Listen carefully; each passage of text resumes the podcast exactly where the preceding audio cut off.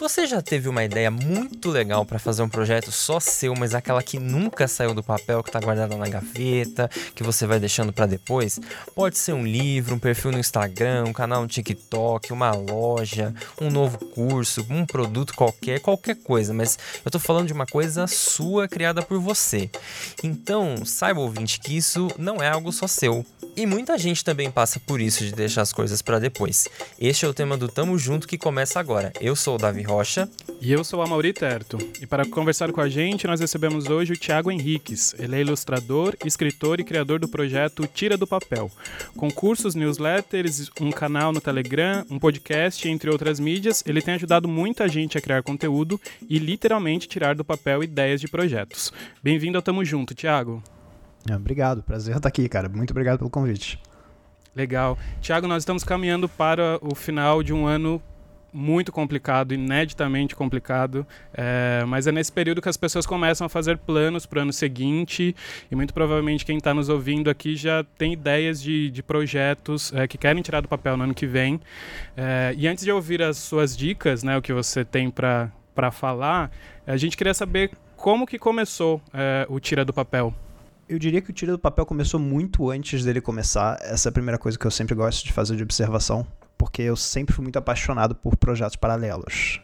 Então, ele definitivamente não foi o meu primeiro projeto paralelo. Eu sempre tive alguma coisa que eu fazia enquanto eu trabalhava, alguma coisa que eu fazia enquanto eu estudava. Eu sempre tive essa forma de meio que de me multiplicar em dois ou mais de dois para explorar coisas que eu tinha vontade de explorar. Então, eu já tive projetos que eram offline, alguns projetos que eram online, como o Translate, que era uma página que eu tinha de trocadilhos português e inglês. E o Tira do Papel foi a minha primeira iniciativa que de fato teve desde o início uma visão de eu quero empreender com esse projeto. Eu quero transformar esse meu, esse meu projeto paralelo em de fato meu negócio. E ele nasceu muito de uma grande dificuldade que eu tinha no passado.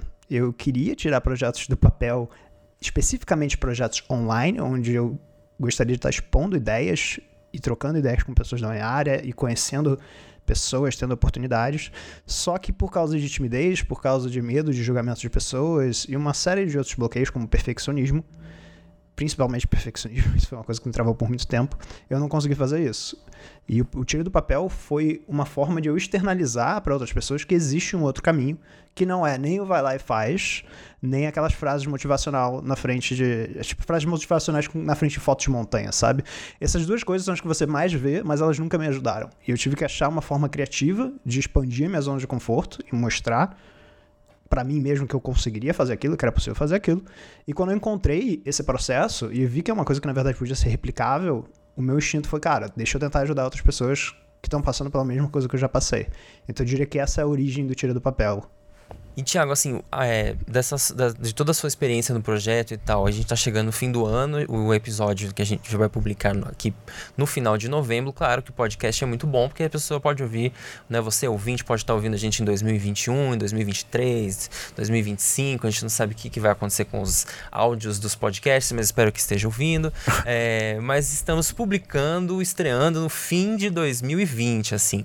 E afinal, fim de ano é um bom momento para planejar um projeto para o ano seguinte, é um momento que as pessoas aproveitam para fazer um balanço e é uma boa oportunidade, ou é só mais uma forma de procrastinar e deixar para depois, e aí aquela coisa, ah, não, aí eu começo em janeiro e vai deixando para depois, e aí a ideia acaba não saindo. O que, que você acha desse momento do fim do ano? Eu amei essa pergunta, cara. Ela é maravilhosa, porque eu tenho um termo que eu inventei e eu não sei se é um bom nome ou não, mas eu chamo isso de período ou espaço exploratório, que é esse período mais ou menos de novembro, dezembro, onde o ano não acabou e você poderia estar, tá, de certa forma, explorando de forma muito casual esse projeto que você quer começar para o ano que vem. E quando eu falo projeto, pode ser um projeto em redes sociais, pode ser um projeto de você fazer exercício ou você, sei lá, mudar sua dieta, por aí vai. Qualquer tipo de projeto pessoal profissional mas assim, eu sei que o final do ano é importante também para descanso. Então, como é que eu caracterizo o que eu chamo de espaço exploratório? É quase como se você soubesse que você ia correr uma corrida e você pudesse entrar ali na pista primeiro. Você pudesse olhar como é que são as curvas, você olha como é que é o terreno, você olha como é que não sei o quê.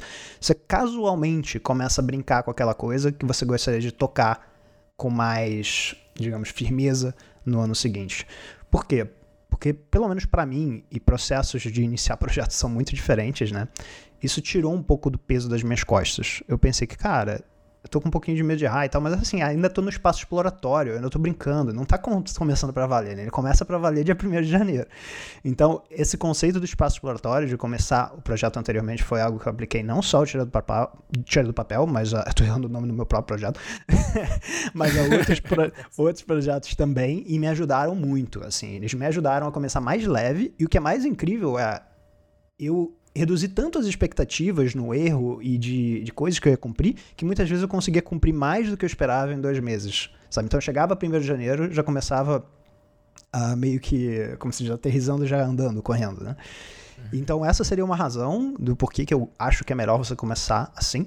E segundo, porque tem um grande tem um fator que acontece né, no dia 1 de janeiro, que ele é positivo e pode ser negativo ao mesmo tempo, que as pessoas são muito energizadas, com muita motivação, né?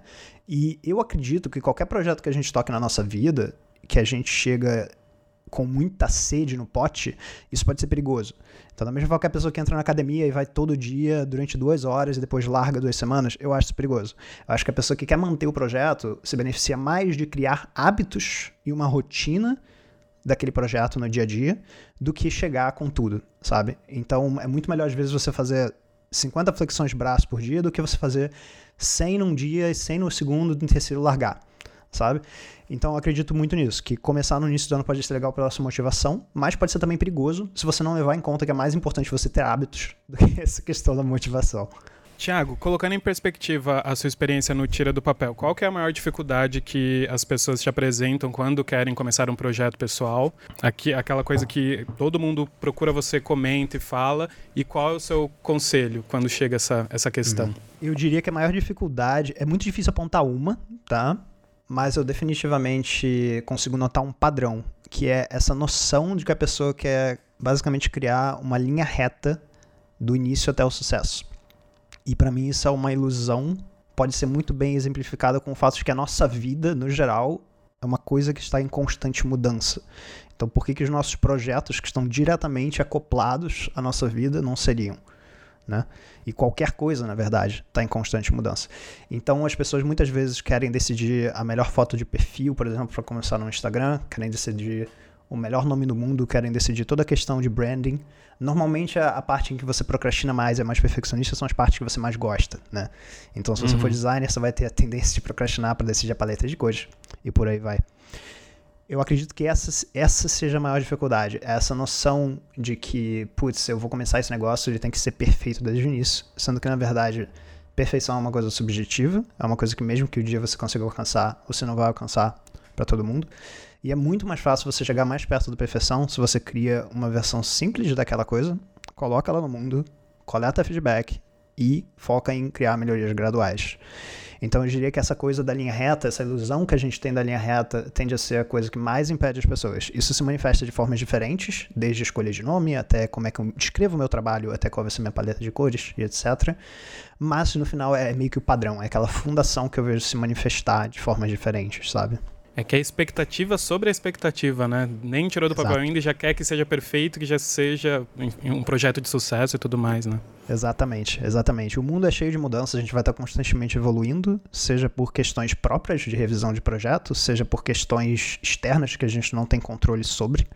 Então, essa expectativa irrealista, digamos, e utópica dessa linha reta, né? Que não acontece com nada, é o que acaba travando a maioria das pessoas. Essa coisa do, de esperar a hora certa, no lugar certo, o momento certo, isso é, existe ou então é um mito? Pelo que você já respondeu, é, aqui parece que é um mito. É, é um mito mesmo? Ah, eu definitivamente acredito que tem algumas coisas que você consegue reagir e aproveitar o timing, né? Você conseguir aproveitar bem essa, essa questão. Mas no geral, acho que na vida, né? É até um conceito de estoicismo, né? Você tem coisas que estão dentro do seu controle, tem coisas que estão fora, estão fora do seu controle. Quanto mais você trabalha, não necessariamente em termos de horas, né? Mas também em termos de estratégia, dentro do que está dentro do seu controle, você aumenta meio que a sua superfície de contato, né? Você aumenta a probabilidade de você ter sorte digamos. Uhum. É assim que eu vejo a vida, assim, com muitos sentidos. Então, eu definitivamente não acredito que tenha um momento ideal. Eu acredito que existam oportunidades, janelas de oportunidade, com certeza, se a gente observar. Acho que um, um exemplo muito legal disso é o Museu do Isolamento, da Luísa, por exemplo, é um projeto que assim, ela, ela curte museu, ela curte arte e ela pensou, cara, eu tô com mais tempo agora, eu tô em casa, por que, que eu não crio o Instagram do Museu do Isolamento, que já abriu uma série de portas para ela, que já, sabe, conseguiu uma bela de uma exposição a muitas pessoas por meio da internet, então ela se aproveitou de uma janela de tempo, sabe? Então eu acredito que sim, existem essas oportunidades, só que normalmente elas vêm atreladas a uma ação que está dentro do nosso controle, né? Então, em vez de focar em, em uma mudança drástica que está completamente fora do que você pode fazer, eu prefiro confiar nas pequenas coisas que você pode fazer no dia a dia e que estão dentro do seu controle, sabe? E terá essas coisas. E o quanto que as pessoas acham também que não tem conhecimento suficiente para criar algo novo, assim, é, começar um, um projeto, coisa do tipo.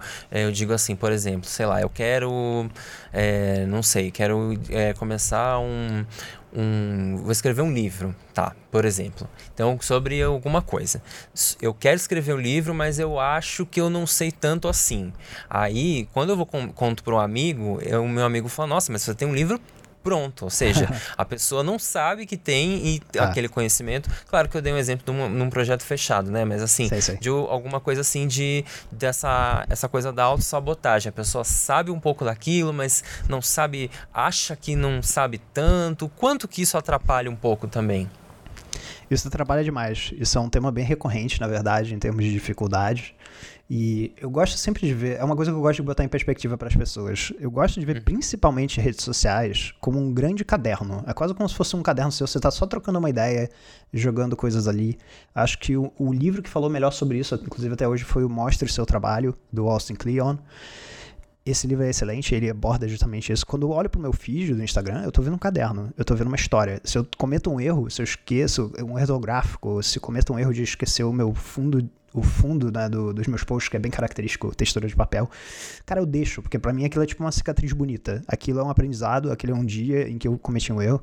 E eu vejo coisas assim, sabe? No caso de projetos como livro, é uma coisa mais tensa, né? Porque é uma coisa fechada que vai estar tá ali, né? No momento do tempo, tá sujeita a mudanças de contexto, mudanças de sociedade. Mas no geral, principalmente quando se trata de redes sociais, essa coisa de não saber o suficiente, na minha opinião, não deve ser uma coisa que impede pelo simples fato de que, para mim, conteúdo online, ele, ele é uma coisa que você empacota da forma que você quiser. Então, se eu entrasse amanhã numa faculdade de nutrição, se eu entrasse numa faculdade de educação física, seja lá o que for, eu, cara, eu documentaria essa jornada de me tornar um profissional de educação física ou nutricionista desde o primeiro dia. Eu não estaria falando que eu sei de tudo, eu não estaria falando que eu sou o melhor nutricionista, etc. Eu estaria sendo muito sincero com o lugar que eu tô naquela linha do tempo, né?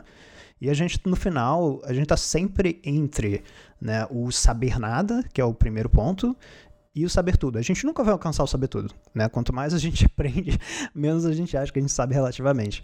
E eu acho muito legal, eu acho muito bonito esse processo de documentar a jornada, né? É uma coisa que, para mim, se você começa a ver o seu projeto online como isso, como tipo, em vez de falar que eu sou o fodão ou a fodona, eu vou simplesmente, sabe, mostrar onde é que eu tô, o que, que eu tô aprendendo, eu acho que a sua perspectiva muda, o seu cérebro muda e você começa a enxergar as coisas de forma mais leve. E uma coisa que eu faço e que eu costumo sugerir para as pessoas que estão enfrentando essa dificuldade hoje ou no momento em que começarem a criar conteúdo, porque a clássica autossabotagem, a clássica síndrome de impostor vai rolar, né? O que eu acho que é muito legal de fazer é você lembrar que você pertence a uma bolha. Nós três estamos aqui gravando esse podcast e, cara, a gente faz podcast. Então, quando a gente sei lá, quando a gente está dentro desse meio, ou qualquer outro meio, a gente tende a só olhar para o que está sendo feito, o que, que, é bom, o que, que é muito bom, o que, que, a gente pode melhorar. A gente normalmente não está olhando para tipo, o quanto que a gente sabe e que não é óbvio para as outras pessoas, sabe? Isso muitas vezes pode ser o que te ajuda a sair desse momento. Então, se eu, por exemplo, tô achando, putz, meu trabalho no Instagram é muito fraquinho, cara, não sei o que, eu tô achando tudo que eu falo muito óbvio. Às vezes eu sento num jantar, aí alguém me faz uma pergunta que fica, cara, não é possível que essa pessoa me perguntou isso. Sabe? Tipo, é uma parada muito básica. E essas saídas da minha bolha social tendem a me ajudar muito, assim, quando eu me sinto nesse momento de, putz, cara, não sei como é que eu. Enfim. Mas no final tudo volta para documentar o processo. Se você foca em mostrar onde você está e você é uma pessoa autêntica, você mostra o que você sabe, o quanto você sabe, o quanto você está aprendendo, o que, que você erra, você não só vai aprender mais nesse processo, porque quando você, quando você fala, né, quando você ensina, quando você compartilha, você está aprendendo mais do que só absorvendo, mas você também vai estar tá criando a sua marca pessoal, né? Seja lá qual for a área que você está entrando e criando conexões também nessa área.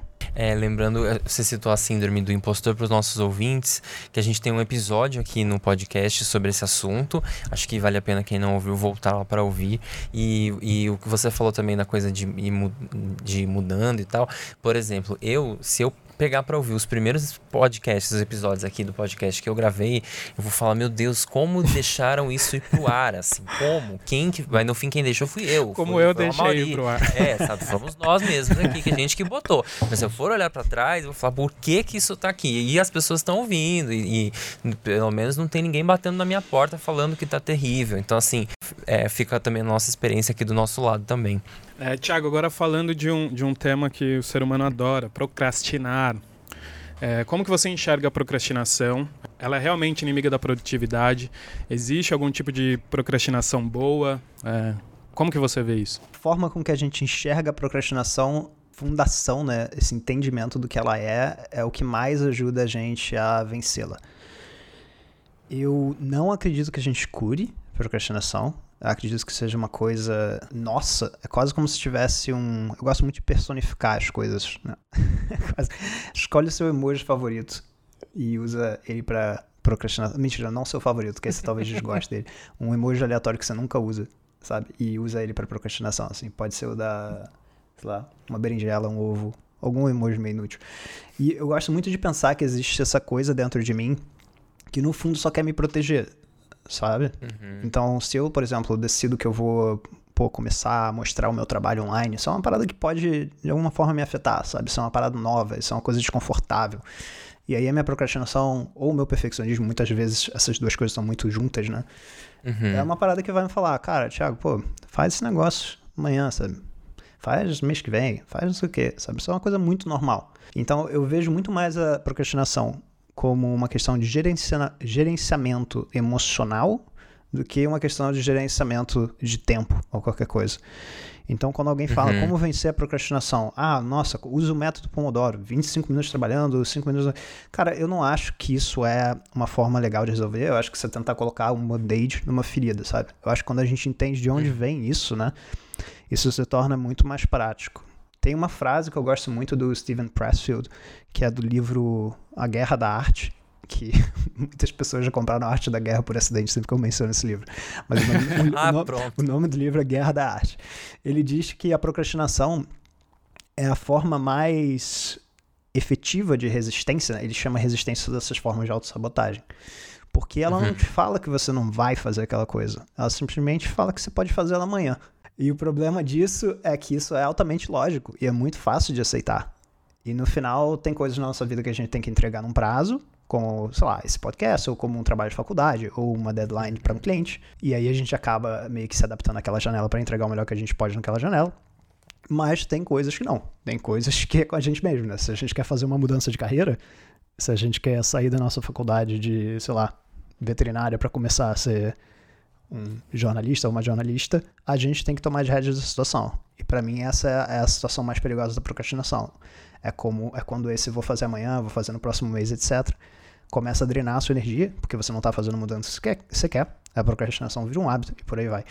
Então acho que quanto mais a gente entende que essa procrastinação muitas vezes é simplesmente o nosso corpo tentando assim, tipo, calma, fica aí na sua zona de conforto, sabe? É, vai ficar tudo bem, é melhor do que você tomar esse risco de fazer não sei o que lá. Quanto mais a gente entende isso, que é uma voz dentro da gente, ou um emoji, e que a gente tem controle sobre isso, tipo, você pode escutar, é tipo um amiguinho teu que tá falando contigo, você tá escutando, e no final a decisão é sua, sabe? E é desconfortável, né? Então, essa é a minha visão, assim, no geral, sobre procrastinação. Há uma confusão entre um momento que a pessoa está precisando de um lazer, um descanso, alguma coisa, e a procrastinação, porque às vezes, assim, pensando num projeto paralelo, né? A pessoa é, já trabalha e tal, e ainda arruma, arruma um tempinho na agenda para fazer um projeto paralelo. Ela fica procrastinando, na verdade, porque, sei lá, ela tá cansada, precisa de ser um, tempo para si e tal. E aí, às vezes, nesse momento do lazer também, sem é, aquela coisa do, do ócio é, criativo, né? Às vezes, no momento do próprio lazer, aparece alguma coisa que vai inspirar para criar mais e tal, sem a pessoa estar tá planejando, né? É, então, existe essa, um pouco dessa confusão também? Sim, acredito que muitas pessoas têm essa confusão. Assim, descanso para mim é essencial. Isso é uma coisa uhum. que eu senti muito quando eu estava em jornada dupla, trabalhando com o meu projeto. Eu notei não só que eu era uma pessoa, uma versão de mim não muito legal quando eu estava cansado ou quando eu estava com fome. São necessidades biológicas básicas, no final. Essa é a base, né? É a base da pirâmide. Uhum. Então, eu acredito que se a gente não descansa, a gente não consegue render o melhor que a gente pode render. É muito difícil a gente se tornar uma versão que atinge o total potencial que a gente tem, sabe? Isso é uma coisa que é importante para mim, assim, pessoalmente. Eu vejo, eu vejo muitas vezes essa confusão acontecendo, principalmente com esse tipo de procrastinação que eu comentei agora. Não uma coisa pontual, não é tipo, ah, putz, eu preciso tirar o lixo, jogar o lixo fora, sabe? tipo, pra mim isso é uma coisa muito uhum. micro. Eu vejo as pessoas muitas vezes fazendo essa confusão quando se trata de uma mudança mais macro na vida delas, assim quando é uma coisa mais, tipo, putz, eu quero começar esse projeto, ou eu quero mudar de carreira, ou alguma coisa assim. Aí parece que todo uhum. momento que você quer descansar é um momento em que você não tá fazendo aquela coisa. Eu sinto que esse peso aumenta, normalmente, de acordo com quão macro é a coisa que você tá procrastinando, sabe? Foi um padrão que eu já uhum. observei, assim, pelo menos comigo.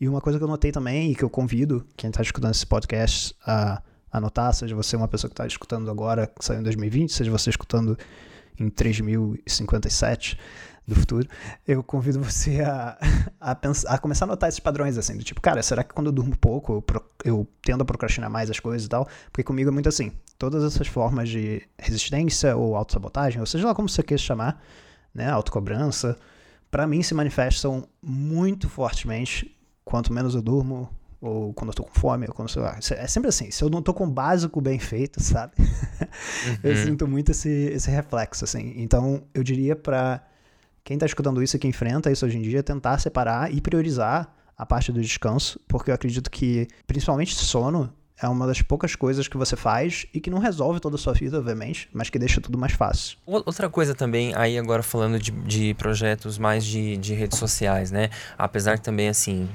se tem alguém ouvindo pensando em criar algum projeto que não seja necessariamente de redes sociais, ele vai ter um canal na rede social, né? Porque hoje em dia, na, praticamente nada se cria, seja o supermercado de bairro, ele cria um perfilzinho ali na rede, né? Quando falando desses projetos de redes sociais, quando os likes, números, seguidores, essas coisas atrapalham um pouco, é assim, é, assusta um pouco as pessoas, porque, por exemplo, uma pessoa olha uhum. lá, não, eu vou começar aqui um, um, Instagram do zero, tenho zero seguidores, fulano tem um milhão, tem cem mil, tem dez mil, sei lá, aí vai dar comparação. Eu nunca vou conseguir chegar nesse número, eu nunca Sim. vou conseguir fazer, nunca vou chegar lá. Essas comparações de redes sociais, esses números atrapalham também as pessoas a tirarem os projetos delas do papel? Definitivamente, é uma coisa que trazem bastante para mim é um problema que acontece não só no início, mas também no desenvolver do projeto. As pessoas têm medo de um, desse, digamos, o que chamam de flopar, né? Do tipo, você colocar uma coisa no mundo e as métricas não atenderem às suas expectativas. Ou de outras formas mesmo, do tipo, você começar e não ter tantos seguidores, sabe, que você gostaria de ter. A primeira coisa que eu gosto de questionar é, Vamos usar o Instagram agora porque ele é a forma, talvez seja o meio mais comum, né? Que as pessoas estão mais familiarizadas hoje. Você entra uhum. nele e você pode ter um projeto que é focado em, sei lá, falar de vinho, porque você curte vinho. Eu posso ter um projeto falando de artesanato. E, enfim, a outra pessoa tem um outro projeto. Nós três temos objetivos muito diferentes ali dentro, só que o nosso set de métricas é igual. É exatamente igual. E se a gente começar a analisar tudo pelo set de métricas, isso é extremamente perigoso. Então, uma coisa que eu sempre sugiro para quem vai começar projetos e para quem já começou e não fez isso também, é você estabelecer certas métricas que não são só likes, que não são só, sei lá, comentários. Você também pode estabelecer métricas qualitativas, que são desde alguém falando, putz, que isso é de fato uma minha, tá? Putz, parece que você leu minha mente nesse post Cara, não tem, para mim não tem comentário melhor que isso. Isso quer dizer que eu tô atendendo exatamente uma necessidade da pessoa que eu queria atender a necessidade. Sabe? Eu tô realmente ajudando ela naquele momento. Ou se alguém fala que, putz, cara, é, passei aqui o dia no teu feed e nem senti o tempo passando. Cara, para mim isso é um presente, sabe? Isso quer dizer que eu tô fazendo a coisa que tá muito alinhada, tá trazendo pessoas alinhadas comigo. E para mim, como projeto, isso é interessante sabe? Então eu indico que as pessoas levem em consideração isso, quais são as métricas qualitativas, ou seja, quais são as coisas humanas que não vêm com número que você pode mensurar. A segunda coisa que eu, eu gosto de falar para as pessoas em termos de métricas quantitativas também é pensar no que, que de fato importa para você. Então, eu, por exemplo, como a gente falou no início, eu crio conteúdo em um podcast, que é o Pode Crer, eu crio uhum. conteúdo no Telegram, na newsletter, e muitas vezes o meu post no Instagram não tem como objetivo curtida e compartilhamento, tem como objetivo levar a pessoa que está ali para um nível de conexão maior comigo, sabe? Num nível de conexão que não depende de algoritmo, que está no podcast, que está no Telegram, etc. E aí o post que eu vou avisar, olha, eu tenho um canal no Telegram e é, eu falo qual é o assunto de um áudio que eu enviei ali ou de uma newsletter, cara, esse post vai ter muito menos interação do que o outro. Só que ali a minha, a minha métrica numérica de sucesso é quantas pessoas foram pro Telegram por causa daquele post, sabe? Uhum. então essa é uma coisa que eu acho que é muito interessante de, de manter em mente. E a, eu diria que a terceira coisa para manter em mente é pensar que atualmente, né, em 2020, as empresas. Eu tive um momento, assim, já a gente tá em 2020, que esse ano o tempo tá passando de forma tão estranha que eu quase me corri. Eu, tipo, realmente. É, as empresas que comandam as redes sociais não estão muito interessadas em fazer você ter uma relação feliz com métricas, pelo contrário.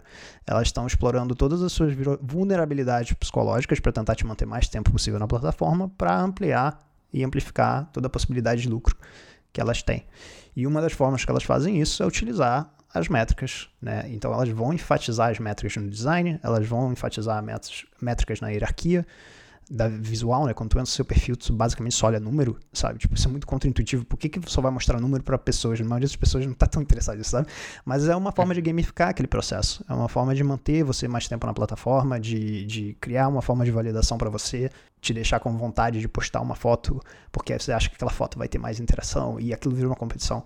Então, no final, eu acho que as pessoas podem olhar para isso com mais, com mais afeto quando elas começam a entender a fundação disso tudo sabe? Tem alguns, tem o Minimalismo Digital, que é um livro do Cal Newport, que eu indico para ver, para ler em relação a isso, e também o documentário do Netflix que saiu agora, né, que é o, o Dilema das Redes, que eu acho que pode ser uma ilustração bem legal desse número 3 que eu falei, que é uma coisa bem importante visualizar para melhorar o seu relacionamento com métricas. Tiago, é, quão importante é o autoconhecimento quando a gente fala sobre colocar um, um projeto novo é, na rua? Porque às vezes tem tem a questão da autossabotagem, mas às vezes a gente pode ter algum, alguma característica que a gente precisa melhorar realmente para poder realmente realizar aquilo que a gente está planejando. Como que você vê isso? Primeiro, eu queria falar que, para mim, projetos paralelos são a forma mais mão na massa de autoconhecimento que existe, que eu conheço. E eu acho isso muito bonito, assim. Tipo, quando tu tá executando, você naturalmente começa a se conectar mais com você. Você está fazendo uma coisa que você quer. Ninguém está te pagando para fazer aquilo. Você está fazendo, sabe? Então, eu acho que tem muitos sinais aí, seja de, seja da direção que você quer caminhar e você decidiu fazer um projeto paralelo daquilo que aquilo quer dizer alguma coisa, sabe? o fato de você estar tá tirando parte do seu tempo para criar entre aspas, trabalhar em algo quer dizer alguma coisa. Então, acho que projetos paralelos em si já são um processo muito mão na massa de autoconhecimento. E uhum. tirando isso no início, né, esse processo de autoconhecimento necessário para tirar do papel mesmo, né, para você ter a coragem, né, de fazer isso. E eu digo a coragem porque no final você nunca vai estar 100% confortável quando você tirar do papel né? Você uhum. quer tirar, vai ser desconfortável. Eu lembro até hoje do dia em que eu fiz o meu primeiro post falando sobre coisas mais profissionais, assim, sabe? Que nem foi no tiro do papel. Foi outro projeto. Cara, eu fui dormir, tipo, exausto, porque para mim não é normal. Hoje em dia eu tô tranquilo aqui gravando podcast, eu tô tranquilo de fazer live, não sei quantas pessoas. Eu exponho minhas opiniões para São mais de 200 mil pessoas hoje em dia, assim, que me acompanham. Mas, cara, não, nunca foi tranquilo sabe, para mim. Foi uma coisa que eu fui expandindo aos poucos, né? Então uhum. eu diria que primeiro é um olhar de criar um olhar mais concreto para você, é assim, o que que tá me impedindo hoje de tirar do papel, porque às vezes para mim é julgamento de outras pessoas, para outra pessoa pode ser eu tenho vergonha, sei lá, da minha voz, eu não quero fazer stories. Isso de fato acontece, sabe? Então uhum. acho que é uhum. muito importante você mapear e transformar essa coisa abstrata e não pontual em coisas que têm nome, sabe? E aí começar a explorar e trabalhar cada uma delas. Se o seu medo, por exemplo, for, sei lá, gravar vídeo, você não precisa começar a gravar vídeo e expor o vídeo logo de cara. Você pode começar a criar um vídeo só para você, se acostumar a falar com a câmera, começar a fazer as coisas, sabe? Quanto mais a gente se familiariza com uma coisa, mais fácil e com menos medo a gente começa a fazer aquilo. Isso não é uma coisa que acontece da noite pro dia naturalmente, mas é uma coisa que você pode gradualmente melhorando, né? Tem, é. inclusive, uma história que eu acho muito bonita, cara, que é essa a questão do ritual de astronautas, né? Que astronautas, quando eles estão treinando para ir para o espaço, eles simulam, a equipe simula, né? O, o, o, disparo do foguete por, tipo, meses, assim, ou semanas, não sei, antes do, de fato, dos foguetes sair, né? A única diferença do dia que o foguete sai e o resto do treinamento é eles apertarem o botão e o foguete sair. Mas eles fazem tudo igual, do café da manhã até coisa. Por quê? Porque eles estão criando familiaridade com aquele dia, porque, cara, não é normal você ir pro espaço. Não é uma parada casualmente, pô, vou pro espaço aqui rapidinho. Não é uma coisa que a gente faz, né? Então eles acostumam a equipe com aquilo, porque quanto, quanto mais contato eles tiverem com aquela rotina, menos medo eles vão ter no dia. Tipo, no, dia vai dar aquele cagaço, mas eles vão com muito menos cagaço do que se não tivessem simulado aquilo muitas vezes, né? Então, para mim é isso. É primeiro você entender o que que tá te amedrontando, né? O que está te bloqueando e tentar se familiarizar o máximo dentro da sua zona de conforto possível, como essa equipe de astronautas estava na Terra ainda, sabe? Você estava simulando a parte do processo que não envolvia para o espaço e tentar trabalhar nessas coisas separadamente, com nome, sabe? E lembrando que, claro, no final, quando você tirar do papel, não vai ser tranquilo, vai ser desconfortável, mas você pode reduzir esse desconforto. Pensando nesse, nos diferentes projetos que você tem, tem como você dar um exemplo de, de algo que você enfim, tinha uma, uma reserva e, enfim, foi, foi entendendo e hoje está tranquilo com, com isso? Sim, eu, eu diria, cara, que, por exemplo, Stories foi uma parada que foi muito difícil para mim fazer, aparecer em vídeo. Foi muito difícil. Foi. para mim não é natural isso. É por isso que eu falo, quando alguém me vê hoje falando em live, acha que eu tô mentindo, mas, cara, não nem um pouco natural sabe? Para eu postar a minha primeira coisa escrita, eu, tipo, eu lembro de estar suando, lembro de estar nervoso, indo dormir exausto, sabe? A primeira história que eu fiz, as primeiras histórias que eu fiz foram só com texto e foto aleatório, sabe? Eu comecei a responder perguntas com texto e foto, texto e foto. O que, que isso faz, né? O que, que eu basicamente fiz? Eu pensei, meu objetivo final ah, isso eu acho que é um case até legal, né? Tipo, o meu objetivo final é conseguir aparecer na frente da story falando sobre coisas aleatórias. Né? Esse é o meu objetivo, mas eu não consigo chegar ali ainda. Como é que eu consigo criar subdegraus para chegar ali? E aí eu pensei, cara, eu vou responder stories com foto e texto. Aí depois eu vou responder stories com a minha foto e texto. Aí depois eu vou responder stories com, tipo, perguntas, stories muito rápidas como eu falando. Sabe? Aí depois, stories mais longas com eu respondendo e falando. Aí depois eu, mesmo proativamente, falando sobre alguma coisa que ninguém me perguntou, alguma coisa assim. Eu estabeleci esse processo para mim. Tem gente que vai ser muito menos tímida que eu, que vai pular esse degrau sabe? Então a questão é, você tem que ver qual é o tamanho do próximo degrau para você, independente de qual é o tamanho do degrau para a próxima pessoa. Sabe, se bobear esse degrau para mim foi muito difícil e nossa, lá, e para uma pessoa é fácil. Só que em outra coisa, né, do tipo, sei lá, vender uma coisa online, por exemplo. Isso pode ser mais fácil para mim do que para outra pessoa que era fácil fazer stories, né? Então uhum. acho que a importância do nosso processo, né, e do nosso julgamento nisso é muito grande. É tipo, qual é o problema? Beleza, eu consigo fazer isso agora? Não tá, como é que eu posso adicionar um subdegrau nisso? E aí você faz o que é realista para você. É, você falando, eu lembrei, por exemplo, até um de programa de TV, né? Um programa de TV que entra no ar diário, semanal, sei lá. Ele, mesmo a TV, imagina, são centenas de pessoas envolvidas e tem apresentador e não sei o que, papai, eles fazem pilotos, né? Eles fazem vários pilotos e às vezes o programa vai mudando no ar. Então, assim, vai, vai, vai. Então, por que que um projeto pessoal de uma pessoa, porque é um programa de TV, né? A gente imagina que envolve uma audiência de milhões de pessoas que já está garantida, né? Os seguidores eles já têm e, sim, e sim. muito dinheiro, né? Envolvido também. Então, assim, se eles gastam tempo testando, fazendo que que chama-se de piloto, né? Testando, tentando, projetando, por que, que a gente não poderia fazer também, né? Exatamente. Isso se manifesta isso se manifesta de formas diferentes, em escalas diferentes, com pessoas diferentes. Né? Então é uma coisa que sempre vai no final existir esse fenômeno. E você tem uma lista assim de livros ou de filmes, não sei, que você sempre recorre assim quando você precisa de inspiração, de um pouco de criatividade, assim que você lembra assim de, de bate pronto?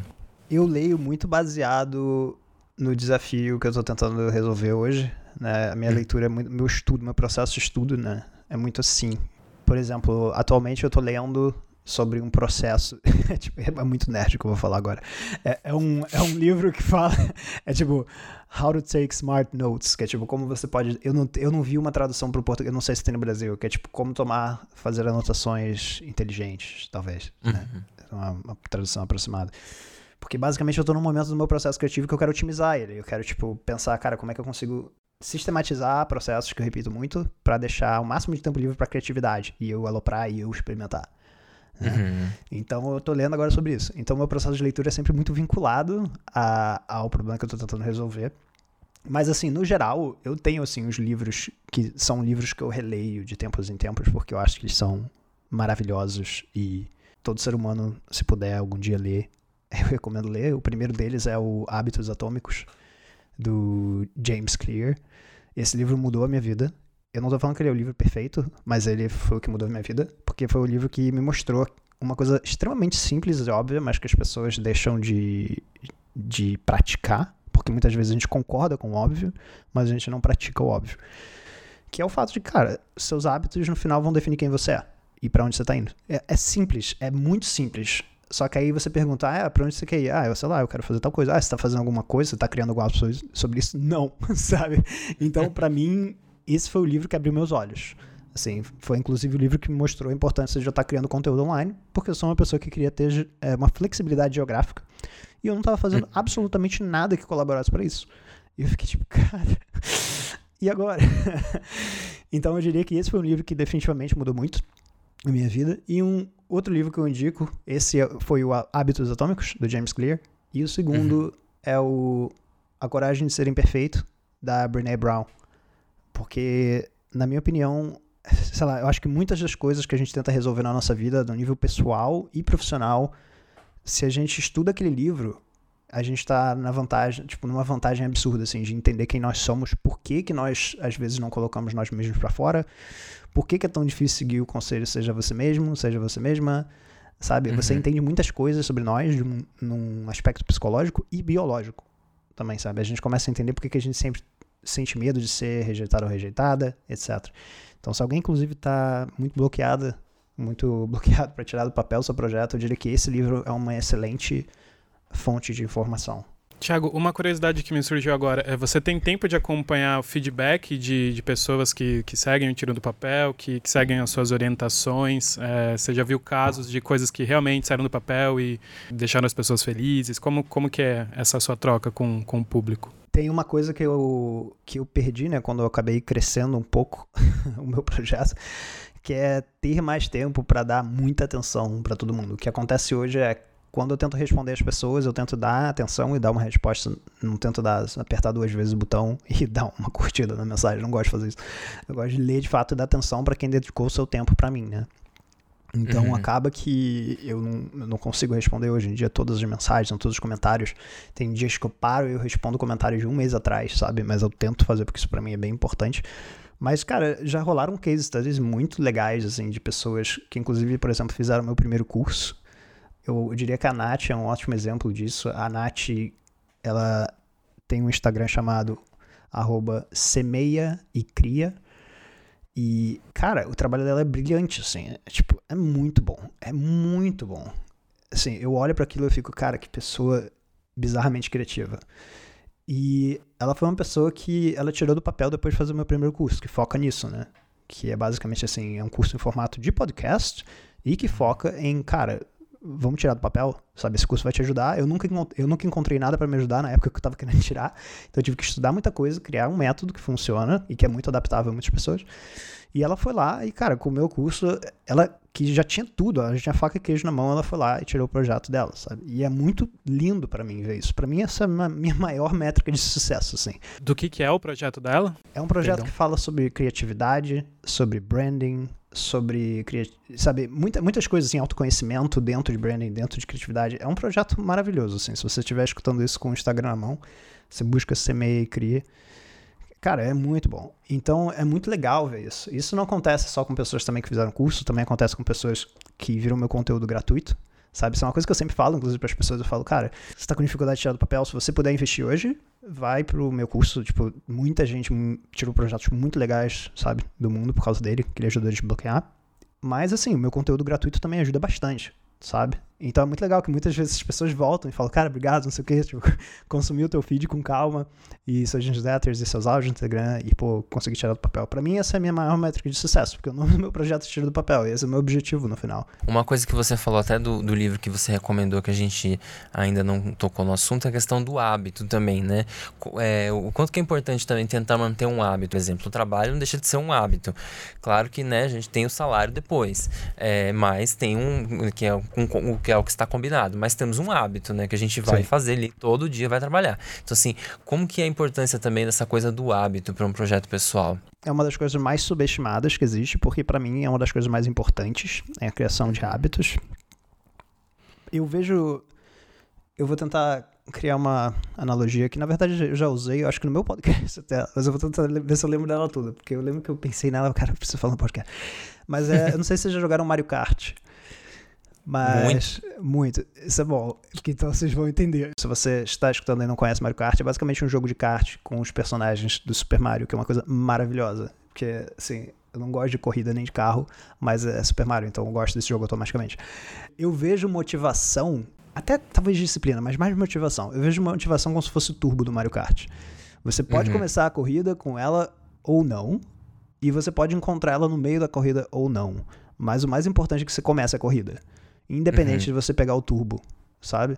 E para mim é isso. O hábito é você começar a corrida e você terminar a corrida, independente de você ter passado pelo turbo, né? Você fazer é você entender que o seu cérebro basicamente vai sempre estar focando em usar o mínimo de energia possível. Então vai ter um dia que você vai enfrentar aquele debate. Pô, será que eu crio hoje ou não? Será que eu vou para academia hoje? Será que eu não vou? O seu cérebro vai ter esses momentos. Faz parte do processo de qualquer pessoa sabe? E para mim, hábitos são a forma mais fácil de fazer isso, porque o seu cérebro normalmente vai para os hábitos. Porque o hábito é justamente isso, é uma coisa que o seu cérebro começou já a fazer mais automaticamente. Então eu gosto muito desse conceito de inserir hábitos de criação na rotina. E hábitos de criação consistentes tendem a ser melhores, na minha opinião, porque isso se torna mais fácil ainda para o seu cérebro, você gasta mais energia de você sentar e fazer aquela coisa, né? Então, para mim, hábitos são uma ótima ferramenta e que garante, garantem não, né, mas colaboram muito com você criar consistentemente. E para mim isso é muito importante. Quando eu falo consistentemente, eu não estou falando que você tem que criar 300 coisas por dia. Eu quero dizer que é legal você manter aquilo. Né? Muitas pessoas pensam em esforço e poucas pessoas falam sobre esforço vezes tempo. Sendo que na maioria das vezes as coisas que sobrevivem, as coisas que chegam onde querem chegar, são as pessoas que conseguem manter aquela produção consistente por um período de tempo, sabe? É quase como se fosse uma multiplicação o tempo que você mantém fazendo aquilo vai diluir a quantidade de esforço que você vai fazer. Isso não quer, fazer, não quer dizer que você não tem que se dedicar, mas isso mostra, se você pensa nisso como uma equação, de que às vezes você não precisa entrar com tudo, sabe? Às vezes é uhum. é melhor para você inserir uma rotina de hábitos, é, uma, um criar um hábito, inserir aquela coisa na sua rotina gradualmente, para depois expandir aquilo gradualmente, do que você chegar com tudo, né? Porque você não começa, quando você vai para academia, você não começa levantando 5 quilos, eh, desculpa, 100 quilos, você começa levantando 5, 8, 10, e por que que os seus projetos deveriam ser diferentes, né? Uhum, então eu certeza. penso muito nessa forma, assim, na importância dos hábitos, eu vejo como uma coisa bem, bem, bem importante. Tiago, a gente está eh, caminhando para para o fim, mas antes é, você comentou um pouco por cima aí do seu curso, que ele funciona é, como podcast. A gente queria saber mais detalhes sobre esse curso e o que, quais são os próximos passos do Tira do Papel. Eu basicamente tenho um curso em formato de podcast que foca em ajudar as pessoas a tirarem do papel. E eu tenho outro curso que é em formato de vídeo e ilustrações, que é para quem já tirou para criar com constância e respeitando sua saúde mental, que é um grande problema que as pessoas enfrentam hoje em dia. Elas escutam que elas têm que fazer um monte de coisas e que se elas, que nem aqueles títulos todo. clickbait, né? Se você não fizer isso, você está errado. Então, tipo, tem várias coisas assim, né? Então, eu tenho esses dois cursos, basicamente. Sobre o futuro do giro do papel, cara, eu penso muito sobre, como eu falei, né? Eu penso muito sobre esforço, penso muito sobre energia. E, e tempo, desculpa. É, tempo e esforço, ou tempo e energia, como você quiser chamar. Quando eu falo de energia, eu não tô falando de uma coisa necessariamente tipo, espiritual. Eu tô falando, tipo, cara, você dorme, você acorda, você tem um número limitado de coisas que você consegue fazer antes de você tipo, querer dormir de novo. Quando eu penso no tiro papel, eu penso que até hoje que eu construí nesse um ano de projeto, um ano e um mês, ele tá no Instagram. E o Instagram, de certa forma, é uma mídia com um conteúdo que é razoavelmente efêmero, né? Então, Uhum. o meu conteúdo que é postado três meses atrás não vai voltar do nada e ser compartilhado, ser encontrado no Google. Então, o futuro do Tira do Papel, para mim, é pensar como é que eu posso começar a criar hábitos. De, olha o cara chato dos hábitos. Criar hábitos de criação em canais menos efêmeros. Então, eu Uhum. tenho uma, um planejamento de primeiro construir agora o meu site, o meu blog, onde eu vou criar conteúdos mais aprofundados, mais densos, vai ser uma espécie de nave-mãe. Depois começar, isso é uma coisa que eu ainda estou definindo como eu vou fazer, mas começar a pivotar o tira do papel para o inglês também, por meio do Medium, que é um, um lugar que eu amo consumir conteúdo. E novamente, é tipo uma coisa que eu vou postar hoje, talvez seja encontrada daqui a três anos, né? Então o meu investimento de tempo e energia tá valendo por um tempo, é um investimento mesmo. E depois pular pro YouTube, assim. Esses são, são planos que eu tô fazendo, né? E eu tenho uma coisa que eu gosto muito de falar, que eu, eu gosto de fazer uma coisa de cada vez. Porque o nosso natural é assim, pô, cara, quero montar meu blog. Aí tu tá no blog, tu tá batendo cabeça com alguma coisa. Quer saber? Vamos distrair aqui um pouquinho e começar a fazer no YouTube. Aí no final, quando o YouTube fica difícil, você passa pro próximo. Então eu tenho uma regra que assim, eu quero fazer um monte de coisa, mas eu não vou começar a fazer a próxima até eu fechar o blog. Então tudo que eu tô falando Excelente. agora, quando eu fechar o blog, começar a criar sistemas pra, de hábitos ali para manter o blog, talvez eu note que, opa, peraí, tudo que eu falei nesse podcast tá errado. Eu não vou fazer isso. O que eu vou fazer é, sei lá, criar um TikTok e, e fazer blá, sabe? Pois isso pode mudar.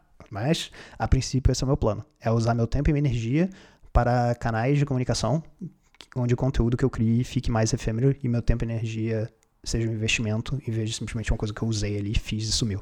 Maravilha, Thiago. Muito obrigado por ter conversado com a gente. Foi muito legal. Espero que tenha é, inspirado mais pessoas, nossos ouvintes aí a tirarem projetos, até criarem coisas novas que elas, os ouvintes podem estar pensando. E onde que os nossos ouvintes te encontram nas redes, para quem está ouvindo e ainda não te segue? Sim, se você quiser me encontrar nas redes, bom, eu imagino que você esteja em algum player, né? Seja o Spotify, seja o Deezer e outros players que existem no mundo que eu não consigo lembrar o nome agora. Mas, mas se você digitar Pode Crer, é P-O-D, Crer, é C-R-E, né? Pode Crer, é um trocadilho infame. Você consegue encontrar o meu podcast com o Lucas. Ou se você não encontrar, você bota Pode Crer Criatividade, que você vai encontrar alguma coisa. A gente tem um podcast que a gente ama criar por aqui, é uma mídia que eu sou muito apaixonado por, essa mídia de áudio. E no Instagram você me encontra como arroba tira.do.papel. Esses pontos são muito chatos. E outro dia eu descobri que o cara que tem o arroba tira do papel é um cara que, tipo, um cara que nunca postou nada e ainda tem, tipo, um erro ortográfico, assim, que a pessoa digitou errado na bio. E essa pessoa não me deixa ter o tira do papel todo junto. Então você me encontra como Poxa vida. arroba tira.do.papel. Que tem que sempre falar os pontos. Tiago, muito, muito obrigado pela sua participação aqui. Você que está nos ouvindo pode mandar a sua dúvida, sugestão de pauta, elogio pelas redes sociais do HuffPost Brasil. Estamos no Twitter, Instagram e Facebook como HuffPost Brasil, tudo junto. Eu sou a Maurite, no Twitter e no Instagram. Você também pode me seguir nas redes. Eu estou no Twitter como Davi Rocha, no Instagram como o Davi Rocha. Este podcast foi gravado no Estúdio Compasso com áudio captado pelo Ed Chaves e a edição ficou por conta do Edgar Maciel. Tamo Junto está disponível no Spotify, na Deezer, no Google Podcasts e na Apple Podcasts. Segue a gente para não perder nossos episódios e até o próximo programa. Tamo junto. Tamo junto. Tamo junto. Tamo junto. Tamo junto. Tamo junto. Tamo junto! Tamo junto.